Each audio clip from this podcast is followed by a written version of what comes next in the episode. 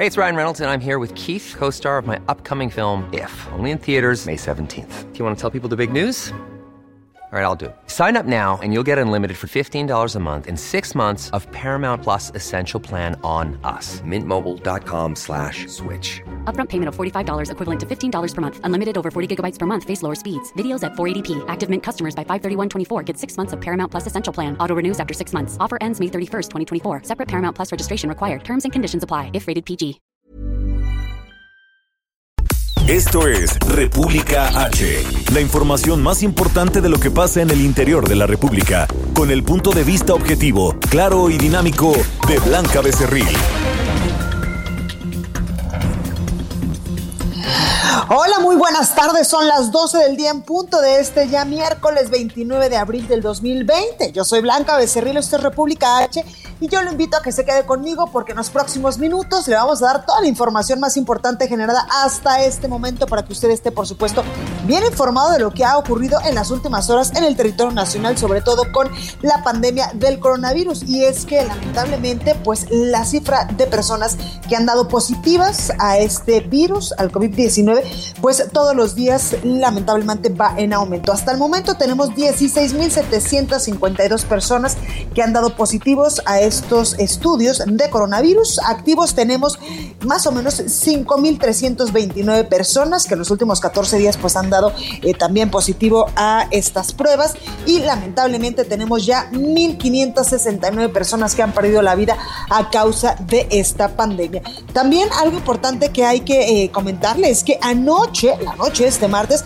pues ya llegó al territorio nacional el séptimo vuelo que viene de China con más de 57 mil caretas médicas, 100 eh, mil gafas protectoras y todos los insumos necesarios para enfrentar esta emergencia sanitaria por el COVID-19 en el país. Hay que recordar que todos estos insumos que están llegando de China están eh, siendo enviados directamente a los hospitales de todo el país para el personal médico de primera línea, para el personal médico que está atendiendo directamente a los pacientes con coronavirus en el territorio nacional para evitar evidentemente pues los contagios, la propagación de este virus. También entre el personal médico que como ya eh, pues hemos dado cuenta lamentablemente pues hay muchos muchos médicos, muchas enfermeras, mucho personal que está dentro de los hospitales que lamentablemente pues se ha eh, contagiado con este virus porque pues ellos están en la primera línea de atención a los pacientes con COVID-19. Por eso hacemos nuevamente un llamado a que se les respete, a que se les cuide y sobre todo a que pues eh, les demos las gracias porque en estos momentos el personal de salud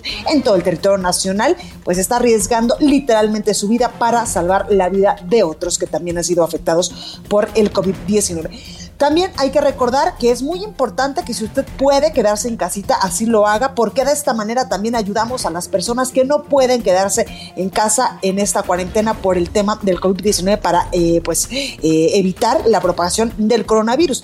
También pues en las últimas horas ha sido eh, pues, eh, pues motivo de discusiones, incluso también en redes sociales, el uso o no uso del cubrebocas. Y es que muchos gobiernos a nivel nacional pues han dicho que el uso de cubrebocas, sobre todo cuando la gente sale de sus casas, cuando parte público, cuando va al supermercado o cuando va, por ejemplo, a la farmacia, es obligatorio.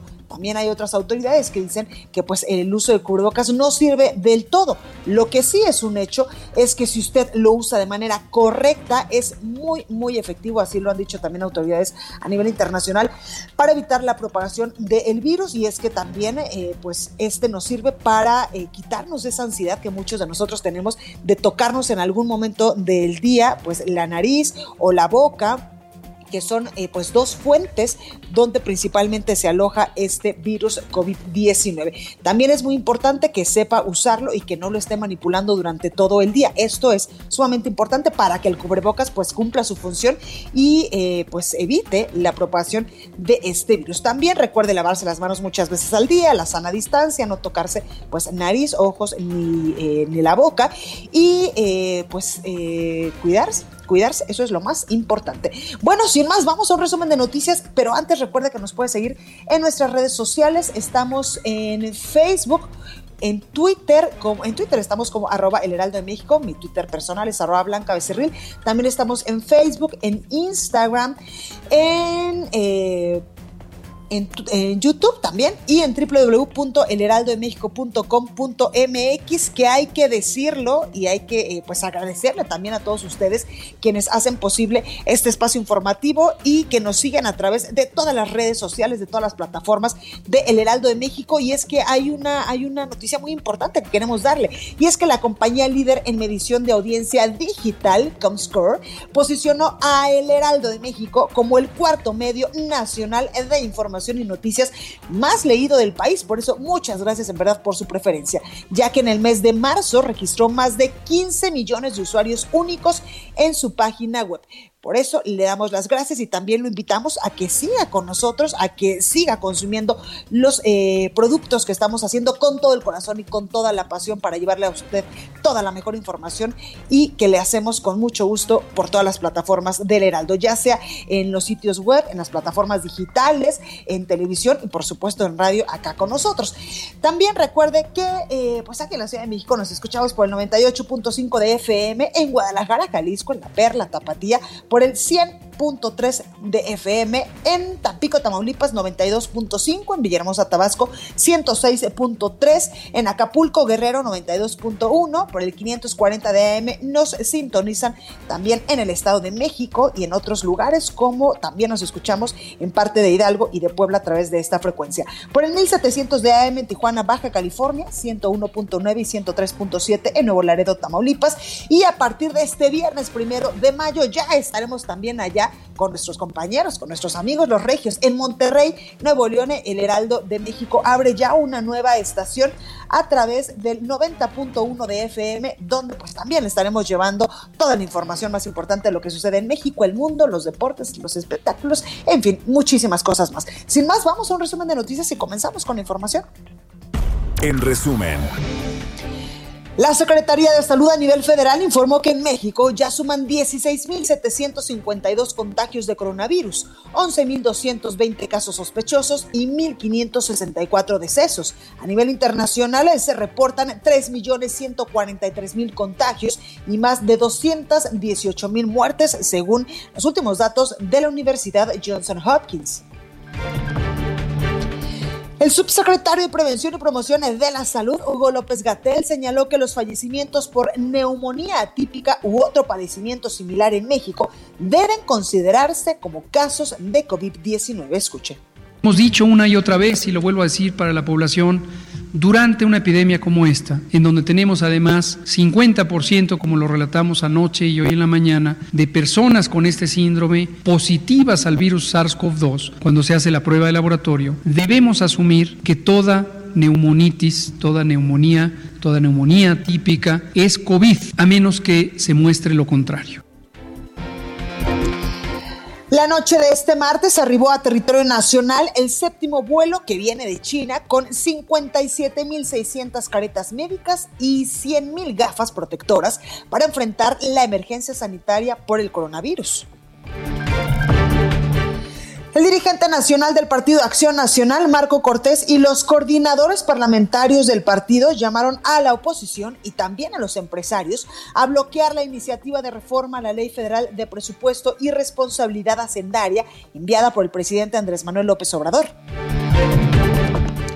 Desde Palacio Nacional, el primer mandatario, López Obrador, dijo que las críticas a su propuesta se deben a que sus adversarios políticos pues están muy molestos porque ya no hay corrupción en el gobierno y porque ya estamos a punto de comenzar estos periodos electorales. Escuchen. Por primera vez estoy mandando una iniciativa al Congreso para pedirles que me autoricen hacer modificaciones al presupuesto y ajustarlo a la nueva realidad. Me extraña, yo sé que ahora por todo se molestan, andan de mal humor los que antes mandaban y de sus voceros y de toda la llamada clase política, porque pues ya no hay corrupción. Pero bueno, pañuelito blanco, ya se van acercando las elecciones y ya todo lo quieren convertir en política. Además, el presidente de México aseguró que la Secretaría de Hacienda mantiene comunicación con autoridades de los Estados Unidos y también de Canadá para coordinar la reactivación de las cadenas productivas en la región. Y la Oficina de Análisis Económico de Estados Unidos informó que en el primer trimestre de este año 2020, el Producto Interno Bruto de la Unión Americana registró una contracción del 4.8% a tasa anualizada. Se trata de la peor caída desde el cuarto trimestre del 2008. La nota del día. Bueno, comenzamos con toda la información y es que desde Palacio Nacional, como todos los días en punto de las 7 de la noche, pues las autoridades en materia de salud nos dan un informe eh, de cómo se está moviendo el tema del coronavirus en nuestro país. Y precisamente ayer el director general de epidemiología, José Luis Salomía, pues informó que en México ya suman 16.752 casos confirmados de coronavirus. Estos, pues lamentablemente, siguen en ascenso. Escucha. La actualización de las cifras para, para México, 16.752 casos confirmados, 11.220 casos sospechosos, esa cifra sí incrementó este del día anterior, recordando que de aquí podremos tener más casos confirmados en un momento determinado, 1.569 lamentables defunciones que también han ocurrido a causa de la enfermedad, por eso es sumamente importante que sigamos pues al pie de la letra las indicaciones, las recomendaciones de, prevención eh, que han dictado las, las autoridades en materia de salud, el gobierno federal por supuesto también, para evitar la propagación de este coronavirus. El exsecretario de Salud, eh, José Narro Robles, usted lo recordará, pues señaló que las cifras que presenta el gobierno federal sobre el avance del coronavirus en México generan incertidumbre, ya que muchos casos se registran como influenza o muchas muertes como neumonía típica. Por ello, el subsecretario de Prevención y Promoción de la Salud, Hugo López Gatel, pues señaló que los fallecimientos por neumonía atípica u otro padecimiento similar, pues deben ser considerados como casos de COVID-19. Escuchen. Hemos dicho una y otra vez, y lo vuelvo a decir para la población, durante una epidemia como esta, en donde tenemos además 50%, como lo relatamos anoche y hoy en la mañana, de personas con este síndrome positivas al virus SARS-CoV-2 cuando se hace la prueba de laboratorio, debemos asumir que toda neumonitis, toda neumonía, toda neumonía típica es COVID, a menos que se muestre lo contrario. Bueno, y también en la conferencia mañanera el presidente de México, Andrés Manuel López Obrador, pues agradeció, por supuesto, el esfuerzo que se está haciendo, eh, pues en todo el país, que está haciendo la gente para quedarse en sus casas y respetar las medidas de sana distancia ante el COVID-19 y así, pues eh, evitar la propagación de este virus en todo el país. Escuche. No sucedió lo que se temía y nos preocupaba de que se saliera de control la pandemia y que no se tuvieran las camas, los ventiladores, los médicos para atender a los enfermos. Entonces se evitó por eso, con las medidas que se tomaron, lo que está haciendo la gente, que no voy a dejar de reconocerlo, de agradecerlo también el presidente destacó que si seguimos cooperando y haciendo caso al llamado de las autoridades sanitarias, el próximo 17 de mayo se podrían reiniciar poco a poco, por supuesto, las actividades en algunos municipios del país, sobre todo en estos municipios, ya le decía yo hace algunos días, donde pues gracias a Dios los casos confirmados de coronavirus son muy pocos o a veces hay municipios donde no hay ningún caso eh, eh, de coronavirus y tampoco hay muertes. Por ello es que también lo ha dicho el gobierno federal a partir del próximo 17 de mayo, si es que seguimos pues casi casi que portándonos bien, quedándonos en nuestras casitas,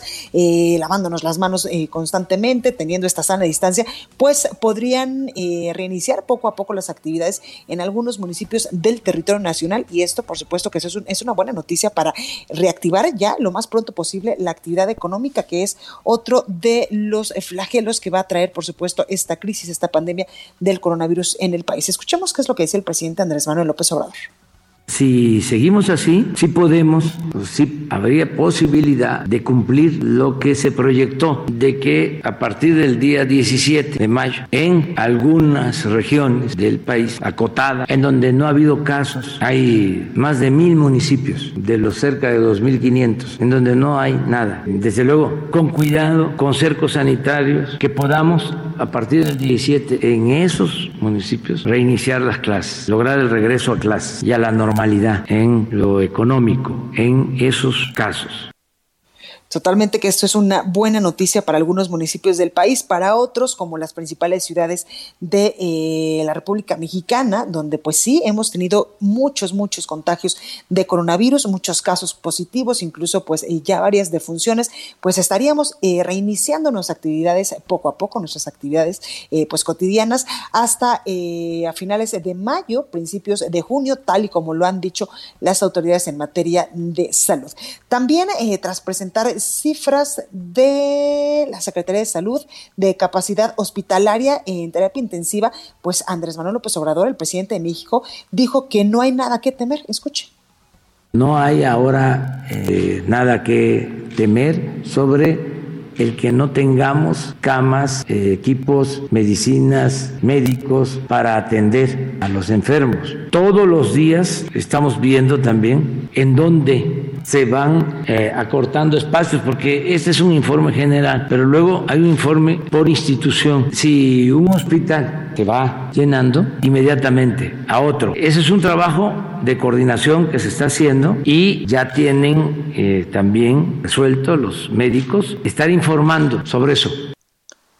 Y es que eh, pese a la tercera, pues a que estamos en estos momentos en nivel Tres, en el país hay muchos eh, estados del país que eh, pues lamentablemente han tenido muchos casos confirmados de coronavirus. Por ejemplo, pese a ser la tercera entidad del país con mayor número de contagios de COVID-19, Baja California apenas aplica el 7% de estas pruebas que eh, pues dan, bueno, que le dicen a la gente si tiene o no coronavirus, pese a que San Diego, California, que es la frontera con Tijuana, pues aplica muchas más. En Baja California se aplican, según un estudio, 250 pruebas al día, número que contrasta con las 3.500 personas que se examinan cada 24 horas en la ciudad vecina de Estados Unidos. Las autoridades de San Diego pues informaron que han aplicado cerca de 39 mil pruebas de COVID-19 desde el 5 de marzo pasado, cuando se confirmó el primer caso en esa ciudad ciudad, lo que les ha permitido pues identificar a 2.643 personas con eh, casos positivos de coronavirus y esto contrasta, por supuesto, con las pruebas que se están aplicando en Baja California, un estado vecino a San Diego. Y esta mañana el presidente de México, Andrés Manuel López Obrador, también aseguró que la Secretaría de Hacienda mantiene comunicación constante con autoridades de los Estados Unidos y también de Canadá para analizar un mecanismo eh, de coordinación para la reactivación de las actividades económicas a fin de no afectar las cadenas de producción en la región. Escuche tenemos que ver lo de el reinicio de actividades económicas en Estados Unidos y en Canadá, porque hay cadenas de producción. Ellos no pueden iniciar si no inician también las empresas mexicanas que abastecen de ciertos productos. Por ejemplo, hasta la industria bélica estadounidense se abastece de partes que se construyen en México. Desde luego la industria automotriz y no solo son empresas grandes, sino que de esas empresas empresas grandes que están en México, hay muchas empresas pequeñas. Y también el presidente pues afirmó que al cierre del mes de abril reportarán que la recaudación aumentó en el primer cuatrimestre del año respecto al mismo periodo del 2019, pese a la crisis económica que está generando, por supuesto, el coronavirus. Tengo el informe, el informe del SAT, pero necesito verlo también con el secretario de Hacienda, ¿sí? Porque se tiene que hacer el cotejo de ingresos. Entonces, mejor esperamos. Lo que sí puedo mm, decirles con seguridad es que en términos reales, si no aumenta, hasta ahora está aumentando, si no aumenta, no cae. De lo que obtuvimos en el mismo periodo. En términos reales, en términos nominales es más. En términos eh, nominales tenemos más recursos. Además, también en esta conferencia matutina el presidente pues aseguró que la iniciativa que mandó apenas el 23 de abril al Congreso de la Unión, exactamente a la Cámara de Diputados, para darle pues al Ejecutivo Federal más facultades en el manejo de presupuesto, ha sido criticada debido a que están próximas las elecciones y a que hay muchos eh, pues muchos poderes eh, políticos que no quieren darle este como superpoder que ha pedido el presidente Andrés Manuel López Obrador para redireccionar el presupuesto a cosas que en estos momentos pues son más importantes como el combate y la atención al tema del coronavirus. Aseguró que ante la crisis sanitaria por el COVID-19 en el país pues es necesario ajustar el presupuesto a la nueva realidad que estamos viviendo en estos momentos. Escuche.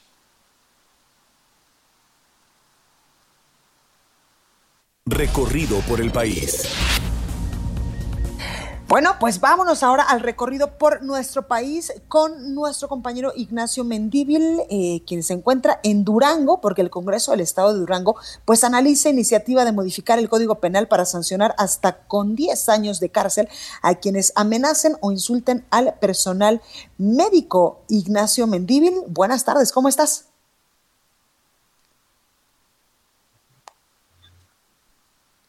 Ignacio, ¿me escuchas? Sí, estamos aquí a la orden desde Durango y efectivamente te informo. Cuéntanos, Ignacio, ¿cómo van las cosas allá en Durango? Ok, efectivamente te informo que el eh, diputado Esteban Villegas Villarreal eh, pues eh, pretende endurecer las penas contra quienes agredan al personal de salud. Y es que dijo que el gremio médico no está solo. Aseguró diputado Esteban Villarreal al presentar la iniciativa de reformas al Código Penal del Estado de Durango con la finalidad de establecer sanciones más severas para quienes atenten contra la integridad del personal médico y de enfermería por el solo hecho de su profesión, estableciendo como calificado el delito de lesiones con hasta 13 años de cárcel y 969 veces la unidad médica de actualización, las famosas UMAS. Dijo él en tribuna que cuidemos a nuestros médicos, enfermeras, a los camilleros, a los químicos, a los trabajadores sociales, a los nutriólogos, a toda la gente que trabaja en el sector salud, porque son quienes nos están cuidando en este momento. Durante la sesión ordinaria exhortó a la ciudadanía a de abstenerse de hacer señalamientos que indignan y también preocupan, ya que el personal de salud es quien va a cuidar de la salud de todos y de todas y de, de los que más queremos, que son los hijos. Así es que, pues, eh, eh, se hizo el planteamiento que en este sentido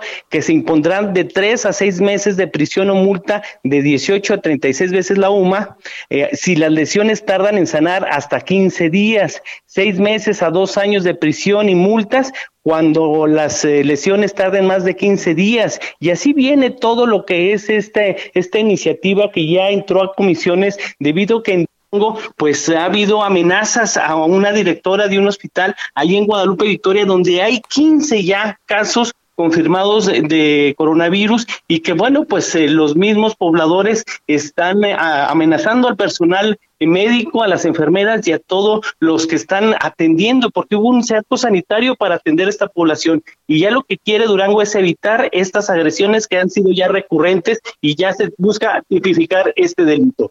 Eso es lo que está sucediendo acá en Durango. Perfecto. Ignacio, ¿cuántos casos confirmados tenemos en Durango de personas con coronavirus?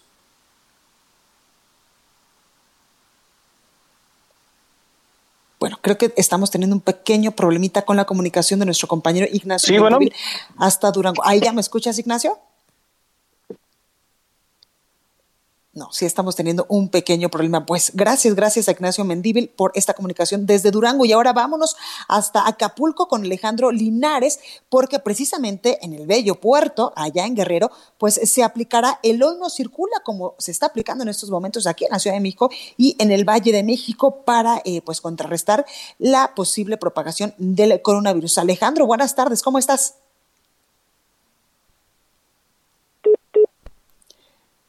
¿Ahí me escuchas, Alejandro? Bueno, estamos teniendo también un pequeño problemita con Alejandro Linares. Me parece que hay un tema con la conexión eh, eh, en la cabina pero en unos momentitos más vamos a darle esta información de lo que está sucediendo allá en Acapulco. Mientras tanto, le informo que, por ejemplo, hay varios presidentes municipales, diputados eh, locales también, que han decidido donar parte de sus sueldos para, eh, pues, comprar insumos médicos y también pues eh, ayudar en esta crisis del coronavirus. Por ejemplo, Santos González de Yesca, presidente municipal de San Luis Río Colorado, allá en Sonora, pues anunció que va a donar tres meses de su sueldo para apoyar las acciones contra el COVID-19. A través de sus redes sociales, el edil informó que esta donación corresponde a su remuneración de los meses de mayo, junio y julio. En ese sentido, aseguró que el 50% de los recursos se va a destinar a la compra de despensas y canastas de comida, el otro 50%, por supuesto, a eh, pues comprar material para los hospitales de su municipio. Y también en Veracruz, al considerar insuficientes pues, los recursos brindados por el Instituto Mexicano del Seguro Social, esto en contraste con lo que le estaba comentando hace unos momentos, personal del hospital de la zona 71 en el puerto de Veracruz instaló un centro de acopio para recibir donaciones de insumos médicos y productos de higiene personal para evitar el contagio del COVID-19. Desde las 9 de la mañana del día de ayer, pues los trabajadores implementaron afuera fuera de esta clínica sobre la avenida Díaz Mirón una mesa de trabajo donde eh, pues a través de unas eh, pancartas también pues están pidiendo con la frase con tu valioso apoyo hacemos la diferencia apoyos donaciones de insumos médicos para seguir laborando en este estado del país ante eh, pues la escasez de productos de insumos eh, básicos para el personal de salud y también allá en Chihuahua autoridades de Chihuahua pues están apoyando pero con alimentos a 185 meseros afectados económicamente por la contingencia del coronavirus. La alcaldía informó que las despensas se entregaron a 155 trabajadores temporales del centro de convenciones y 30 más que la en el restaurante El Nido del Jabalí al norte de la ciudad. Durante la contingencia, agregó, se han entregado más de 2.500 despensas para vendedores ambulantes, meseros, músicos, voceadores de, medios de comunicación impresos y también otro tipo de población en el primer cuadro de la ciudad, por supuesto, para hacerle frente a esta crisis que también está dejando el tema del coronavirus, esta crisis económica, donde lamentablemente pues muchas personas han perdido la principal fuente de ingresos que tenían para sobrevivir. Bueno, vamos ahora con nuestra compañera Itzel González y el sacapuntas de este miércoles. Yo soy Blanca Becerril, esto es República H, no se vaya que yo regreso con más información. Sacapuntas. De ser un legislador de bajo perfil, Erasmo González ahora es el centro de atención en el Palacio Legislativo. El lunes asumió la presidencia de la Comisión de Hacienda y ya carga con la responsabilidad de presentar la reforma a la Ley de Presupuesto y Responsabilidad Hacendaria que daría manga ancha al Ejecutivo para definir el destino del dinero público. Suma aplausos el acuerdo para que el Banco Interamericano de Desarrollo preste 12 mil millones de dólares a 30 mil empresas mexicanas ante la crisis derivada del COVID-19. El partido Encuentro Social, que lidera Hugo Eric Flores, subrayó que todas las acciones dirigidas a paliar la crisis del sector deberían ser bien recibidas, sin importar si proceden del ámbito público o del ámbito privado. Continúa escuchando a Blanca Becerril con la información más importante de la República en República H. Regresamos. Estamos de regreso con la información más importante de la República en República H con Blanca Becerril transmitiendo en Heraldo Radio.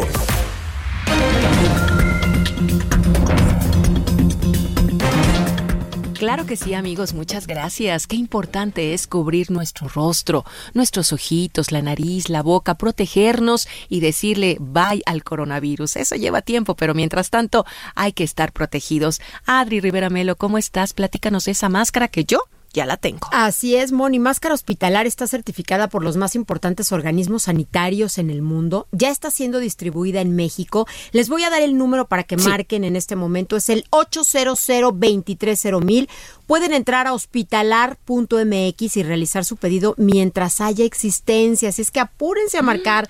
En la adquisición de un paquete con cuatro máscaras hospitalar vas a recibir gratis también un kit de SOS Protect compuesto por un gel bactericida especial para las manos y un rolón para proteger la nariz y la boca. Siempre que te sea posible, quédate en casa. No salgas a la calle sin la protección de la máscara hospitalar. Cerciórate que estés utilizando la original que está fabricada con la mica especial. Y Moni, hay que tener mucho cuidado porque hemos visto en las noticias y en redes sociales prácticas insalubres que van desde reciclar mascarillas y cubrebocas para venderlas hasta casos más sonados, muy comentados, como donar material a instituciones de gobierno que se rompen con tan solo tocarlas. No vale la pena. Cerciórense de que estén utilizando la original. ¿Y estas se lavan? Claro que sí, máscara hospitalar es lavable con agua y con jabón o con alcohol también. Su mica tiene garantía de hasta seis meses de durabilidad. Y bueno, pues esta es la máscara que se utilizó en Wuhan, China, con muy buenos resultados en el combate a la pandemia. Excelente. Quiero repetir el número nuevamente. Es el 800 230 Muy bien. O ingresar a hospitalar mx Perfecto, 800 mil Otra vez, Adri, y nos vamos. 800 mil Quédense en casa y realicen su pedido mientras haya existencia. Gracias. Continuamos. En resumen. Esta mañana, taxistas, artistas, globeros y trabajadores del sector turístico, gastronómico y del transporte marítimo realizaron manifestaciones en diferentes puntos de la ciudad de Veracruz. A través de un video difundido en redes sociales, personal médico de la Clínica 6 del Instituto Mexicano del Seguro Social en Tecate, Baja California, denunciaron que el director del hospital los encerró en el centro asistencial ante la falta de trabajadores para atender a los pacientes con COVID-19. La Fiscalía General de Baja California informó que un comando armado asesinó a un agente del Ministerio Público adscrito a la unidad de combate al narcomenudeo en el puerto de Ensenada. Ante el riesgo que representa el coronavirus para los hablantes indígenas y las restricciones que han puesto dichas comunidades en las entradas a sus municipios, jóvenes de comunidades de Oaxaca elaboraron diversos carteles ilustrados y traducidos en zapoteco que contienen las normas de distanciamiento y sanidad recomendadas por el gobierno federal. Y el subdirector de Vigilancia Epidemiológica del Instituto de Salud del Estado de México, Víctor Durán, aseguró que se tienen 30 hospitales que se reconvirtieron para atender a pacientes con COVID-19 y 42 para personas con otras enfermedades. Precisó que de ser necesario, pues algunos espacios de estos últimos se pueden reacondicionar para recibir a enfermos con coronavirus. Entrevista. Bueno, y yo le decía el día de ayer que el canciller mexicano Marcelo Ebrard pues había informado que en Estados Unidos han muerto 566 mexicanos por el coronavirus, de los cuales pues 448 fallecieron en Nueva York. También el canciller mexicano pues precisaba que se han repatriado a 10.547 connacionales de los cinco continentes a través de 80 embajadas y 67 consulados. El mayor número ha sido de América Latina con 5.178, de Europa con 3.775 y de Asia Pacífico con 734 connacionales que han regresado a nuestro país. Asimismo, agregaba que eh, pues ayer ya eh, eh, llegaría pues este séptimo avión con insumos que vienen de China. Pero ¿cómo le están pasando los mexicanos que viven exactamente en Estados Unidos? Bueno, pues me da muchísimo gusto saludar en la línea telefónica a Salvador Gutiérrez, él es un mexicano de Guadalajara, Jalisco, que vive en Michigan. Salvador, muy buenas tardes, ¿cómo estás? Hola, ¿qué tal? Muy buenas tardes. Estamos muy bien, gracias a Dios. ¿Cómo está toda mi gente allá en México? Pues muy bien, también con el tema del coronavirus. Oye, Salvador, cuéntame por favor un poco, pues tú eres un mexicano que eh, pues eh, nació allá en Guadalajara, Jalisco, en Los Altos, pero ¿cómo está viviendo, por ejemplo, un mexicano el aislamiento en Estados Unidos a causa pues de estas medidas impuestas por las autoridades a consecuencia de la pandemia eh, que está afectando a muchísimos países a nivel internacional del coronavirus? Claro, sí, Blanca, pues mira, estamos con miedo, este, asustados porque por podernos infectar. Por eso no la, no la hemos pasado encerrados en casa. Ya tengo yo este mes y medio. Este, solamente he salido en cuatro ocasiones a comprar mi comida y nada más. Literalmente, oye, ¿tienes contacto con tu familia en México? ¿Lo haces, por ejemplo, a través de teléfono, de videollamadas? ¿Ellos cómo están? ¿Cómo los percibes? Gracias a Dios están muy bien y sí nos comunicamos por teléfono, este, por el chat y videollamadas. Claro, oye, eh, Salvador, tú tienes también familia allá en Estados Unidos. Claro que sí, tengo acá mis primas y muchos amigos. Oye, ¿y ellos cómo están? ¿Y ellos cómo están gracias viviendo a Dios, este muy bien.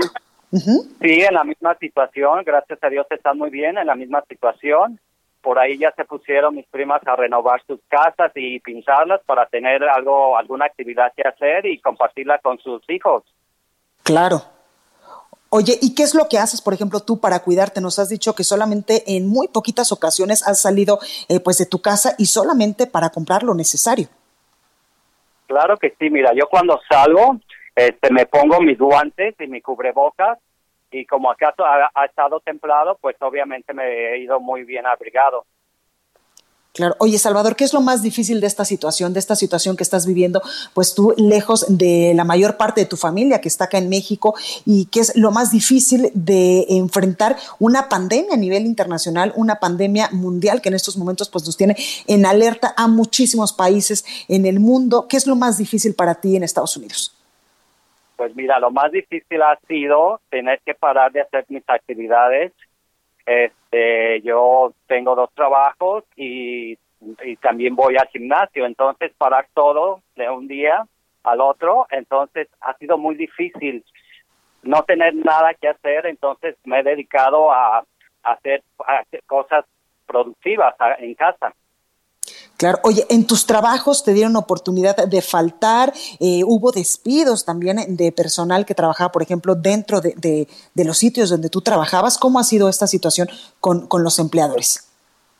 Pues mira, yo desde marzo, el 15 de marzo, para ser exactos, recibí una llamada donde me dijeron que, como trabajo en restaurante, que se había cerrado el restaurante, este, los dos restaurantes están cerrados, nada más están vendiendo comida para llevar. Claro. Oye, Salvador, ¿y de qué estás viviendo en estos momentos si no tienes, eh, pues, y los ingresos que tenías en, tus trabajos? Pues mira, gracias a Dios he sido muy organizado con mi dinero y por ahí tengo unos ahorritos. Entonces, por esa parte no tengo nada de qué preocuparme.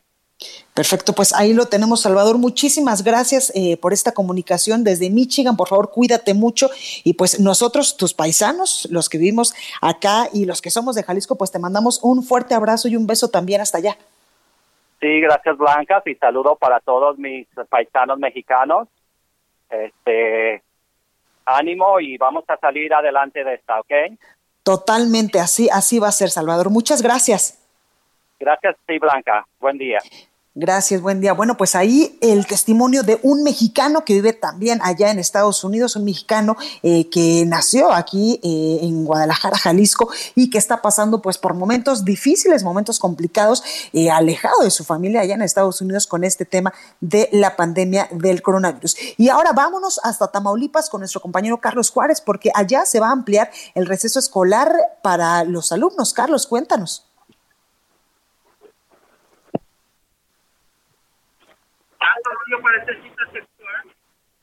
Carlos, ¿ahí me escuchas? Ahí me escuchas, Carlos, adelante.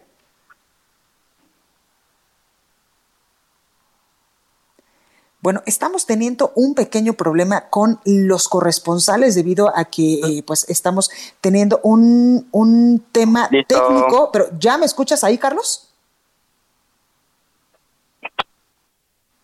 No, estamos teniendo, estamos teniendo problemas, en verdad que de todo corazón, pues les pedimos una disculpa por, eh, pues por estas eh, llamadas que no hemos podido eh, contactar con o que no hemos podido pues concretar con nuestros corresponsales a lo largo y ancho del país debido a un pequeño problemita técnico que ya lo estamos solucionando para poderle llevar pues toda la información de lo que nuestros corresponsales han preparado en las últimas horas. Vamos a ver si tenemos suerte con nuestra compañera Mayeli Mariscal en Guadalajara, Jalisco. Mayeli, ¿nos escuchas?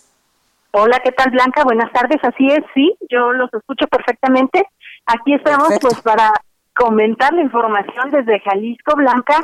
Eh, lamentablemente, pues eh, ya se sumaron 21 casos más a los confirmados que se tenían al interior del penal de Puente Grande en el reclusorio preventivo aquí en Jalisco. Ahora eh, se cuenta ya con 29 personas eh, positivas a coronavirus. En su mayoría son asintomáticas o reportan algunos síntomas leves. Así lo notificó, lo informa la Secretaría de Salud Jalisco y eh, comentar que, bueno, hasta el lunes se tenían tan solo ocho casos, sin embargo, eh, por la estrategia de Radar Jalisco, en donde se están detectando algunos puntos calientes, así se le denomina, se realizaron pruebas masivas en este centro de readaptación y pues bueno, este es el resultado. Hasta estos momentos, 29 casos positivos. El hospital civil está ahí al pendiente, el personal, para poder brindar la atención médica y sobre todo eh, darles capacitaciones también a los trabajadores para saber cómo actuar y cómo protegerse también los internos. Eh, comentar que, bueno, lamentablemente las agresiones se siguen presentando en la entidad para los trabajadores de salud. en la colonia Oblatos, en Guadalajara, le arrojaron agua hirviendo en el brazo a un enfermero eh, a la vez que le gritaron que pues él transmitía el coronavirus, que se fuera a su casa Eh, sin embargo, pues bueno, hasta estos momentos ya son siete las denuncias que se tienen y que se están atendiendo por parte del Ministerio Público que el propio gobierno de Jalisco eh, implementó para que se le dé celeridad eh, a este tipo de denuncias. Lamentable el tener que reportarlas, pero bueno, esa es la información. Y también comentarte que en estos momentos en la entidad son 387 personas confirmadas como positivas a coronavirus y 25 eh, fallecidos. Así es que esa es la información y bueno, rápidamente también solo eh, comentar otra noticia al margen de coronavirus que ya son un total de 32 las personas que han resultado intoxicadas debido al consumo de alcohol industrial, esto en los municipios de Tamazula de Gordiano y Mazamitla. Ya se detectó también un caso en Zaguayo, Michoacán, y es que eh, consumieron alcohol industrial, estaba adulterado, ya las autoridades eh, de COFEPRIS y también de la Fiscalía pues abrieron las investigaciones correspondientes, así es que estaremos al pendiente porque lamentablemente de estas 32 personas, 16 ya perdieron la vida. Qué, qué, lamentable esto que nos comentas, Mayeli. Oye, también quiero preguntarte, eh, pues hace algunos, algunos días, ya casi, y me parece que una semana, semana y media, el gobernador eh, de Jalisco, Enrique Alfaro, pues eh, impuso el aislamiento obligatorio, el quédate en casa obligatorio en todo el estado de Jalisco. ¿Cómo vamos con este tema? ¿La gente está haciendo caso a estas medidas en materia de seguridad para evitar la propagación, los contagios de coronavirus en todo el estado de Jalisco? Fíjate que sí, de hecho, en la rueda de prensa del día de ayer del gobierno de la República, eh, en donde se informa día con día los avances de, coronavirus en las entidades también, pues se reconoció que Jalisco ya está eh, cumpliendo un aislamiento social cercano al 70%. Así es que sí, hay algunos lugares en donde todavía se ve gente, pero bueno, también es necesario salir a trabajar sin embargo, este aislamiento, pues ya de 70%, está dando eh, muy buenos resultados, cuando menos en la estadística no están aumentando tanto como en otras entidades. Pues ahí lo tenemos, Mayeli Marisquial, muchas gracias, un beso hasta la perla tapatía. Y cuídate mucho, por favor. Igualmente, Blanca, un abrazo y a cuidarnos todos. Gracias. Bueno, vamos a tratar de ir nuevamente a Tamaulipas con nuestro compañero Carlos Juárez para ver si ya tenemos suerte con la comunicación. Carlos, ¿nos escuchas? Hola, ¿qué tal, Blanquita? Qué gusto saludarte. A ti a todo tu auditorio te comento que en Tamaulipas, justamente, el gobernador del estado, Francisco García Cabeza de Vaca, se suma a los esfuerzos en beneficio de la comunidad educativa. Por lo tanto, eh, se une de manera coordinada con las indicaciones de lo que viene siendo la Secretaría de Educación Pública al ampliar el aislamiento preventivo y anunciar el, regreso a clases presenciales si las condiciones, ojo, si las condiciones lo permiten, hasta el próximo primero de junio, con el propósito de preservar la salud de los niños y niñas y jóvenes estudiantes de Tamaulipas. Lo anterior se estableció después de lo que se anunció en el Consejo General de Salubridad, donde se acordó la ampliación de la suspensión de las actividades hasta el 30 de mayo del 2020. Sin embargo, pues ya se decidió que será hasta el 1 de junio, por lo que la continuación del receso de clases será para 671 mil alumnos de educación básica, de igual manera 32 mil docentes y 5 mil 330 escuelas públicas y privadas de Tamaulipas. Cabe señalar que en la entidad hay 444 casos y 19 decesos por el COVID-19. Y toda esta situación, Blanquita, déjame añadirte, eh, también provoca una situación económica que afecta obviamente a las familias más vulnerables. Eh, para ponerte un ejemplo de lo que está pasando en las zonas más alejadas de la zona sur de Tamaulipas, como en el ejido El Contadero, que está entre Altamira y Madero, ahí las familias de varias colonias tienen que recurrir a una laguna de oxidación en donde se descargan miles de litros de agua residuales para poder pescar lo que viene siendo la tilapia y la jaiba y poder alimentarse de estos productos pese a la inminente contaminación de estos productos. Blanquita. Pues ahí lo tenemos, Carlos Juárez, desde Tamaulipas. Muchas gracias por esta comunicación y cuídate mucho. Estaremos al pendiente de la información y, bueno, todos los detalles con esto de la contingencia sanitaria. Un saludo. Cuídate mucho. Bueno, ahí lo tenemos. Y en más de este tema, únicamente nueve estados de la República Mexicana están realizando activamente pruebas para detectar el coronavirus en su población, esto a través de las clínicas que dependen de los gobiernos locales. Los 23 estados restantes tienen menos de una prueba registrada ante las autoridades. Esto de acuerdo con Roberto Ponce, académico del Tecnológico de Monterrey, quien estipula que solamente el 1.5% de todas las pruebas, de todos los test, pues eh, para hallar este padecimiento, este COVID-19 en la ciudadanía, se están realizando a cargo de las unidades médicas federales. El sistema Centinela, por ejemplo, este que muchas veces nos ha, eh, nos ha eh, hablado de él el subsecretario de Prevención y Promoción de la Salud, Hugo López Gatel, que este sistema pues da una proyección de cómo estaremos y cómo estamos avanzando en el tema del coronavirus. Bueno, pues este sistema ha de se ha eh, pues encargado de realizar la mayor parte de estos análisis a través de las 475 unidades de salud monitoras de enfermedades respiratorias, de las cuales el 87% lo han hecho representantes del Instituto Mexicano del Seguro Social y el 11.5% de alguna institución privada. El 1.5% de estas pruebas que le comento, pues las cuales ascienden ya a 1101 se realizan con dinero de los gobiernos locales. Por ejemplo, en Nuevo León se han hecho 377, en el Estado de México 154 pruebas eh, de coronavirus, en Tabasco 175, esto según indica el experto. También eh, comentó que el índice de que eh, de este índice que él ha presentado dice que a nivel federal o arrojó que a nivel federal al menos 23 estados del país han presentado una prueba para diagnosticar este mal o no han pagado por la aplicación de ninguno de ellos. También destacó el académico que es muestra de que hay varias zonas del país en las que están concentrados principalmente los diagnósticos por parte de la Administración Federal y de los líderes estatales que pues tienen nula o incidencia en esta unidad, en esta unidad de salud monitora de enfermedades respiratorias. Por ello es que yo le comentaba eh, pues hace unos momentos, hay muchos estados del país que están aplicando muchas pruebas, otros que están aplicando pues bien, bien poquitas pruebas y eso también repercute en los índices o en los números que estamos teniendo de casos confirmados, sospechosos y de casos activos de coronavirus en todo el territorio nacional. Vamos ahora hasta el Estado de México con nuestra compañera Leticia Ríos porque la Conagua concluyó la reparación de una fuga que se suscitó hace algunas horas en el sistema Cutzamala, este sistema que nos trae agua a casi todo el Valle de México, que había afectado a 12 municipios del Estado de México. Leti Ríos, adelante. Hola, ¿qué tal Blanca? Buenas tardes, qué gusto saludarte.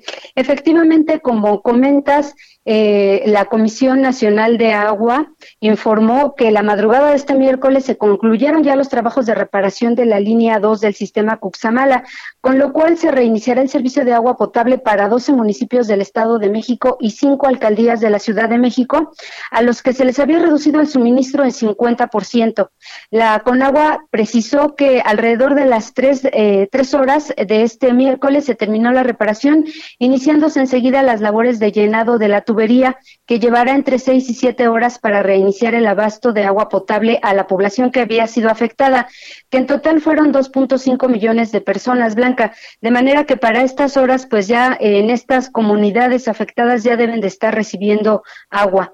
Los municipios mexiquenses de la zona metropolitana del Valle de México que sufrieron de este recorte son Acolman, Atizapán de Zaragoza, Coacalco, Cuautitlán Izcalli, Ecatepec, Huizquilucan, Naucalpan, Nezahualcóyotl, Nicolás Romero, Tecámac, Tlalnepantla y Tultitlán, mientras que en la Ciudad de México eh, fueron cinco alcaldías, Iztapalapa, Tlalpan, Benito Juárez, Azcapotzalco y Cuauhtémoc.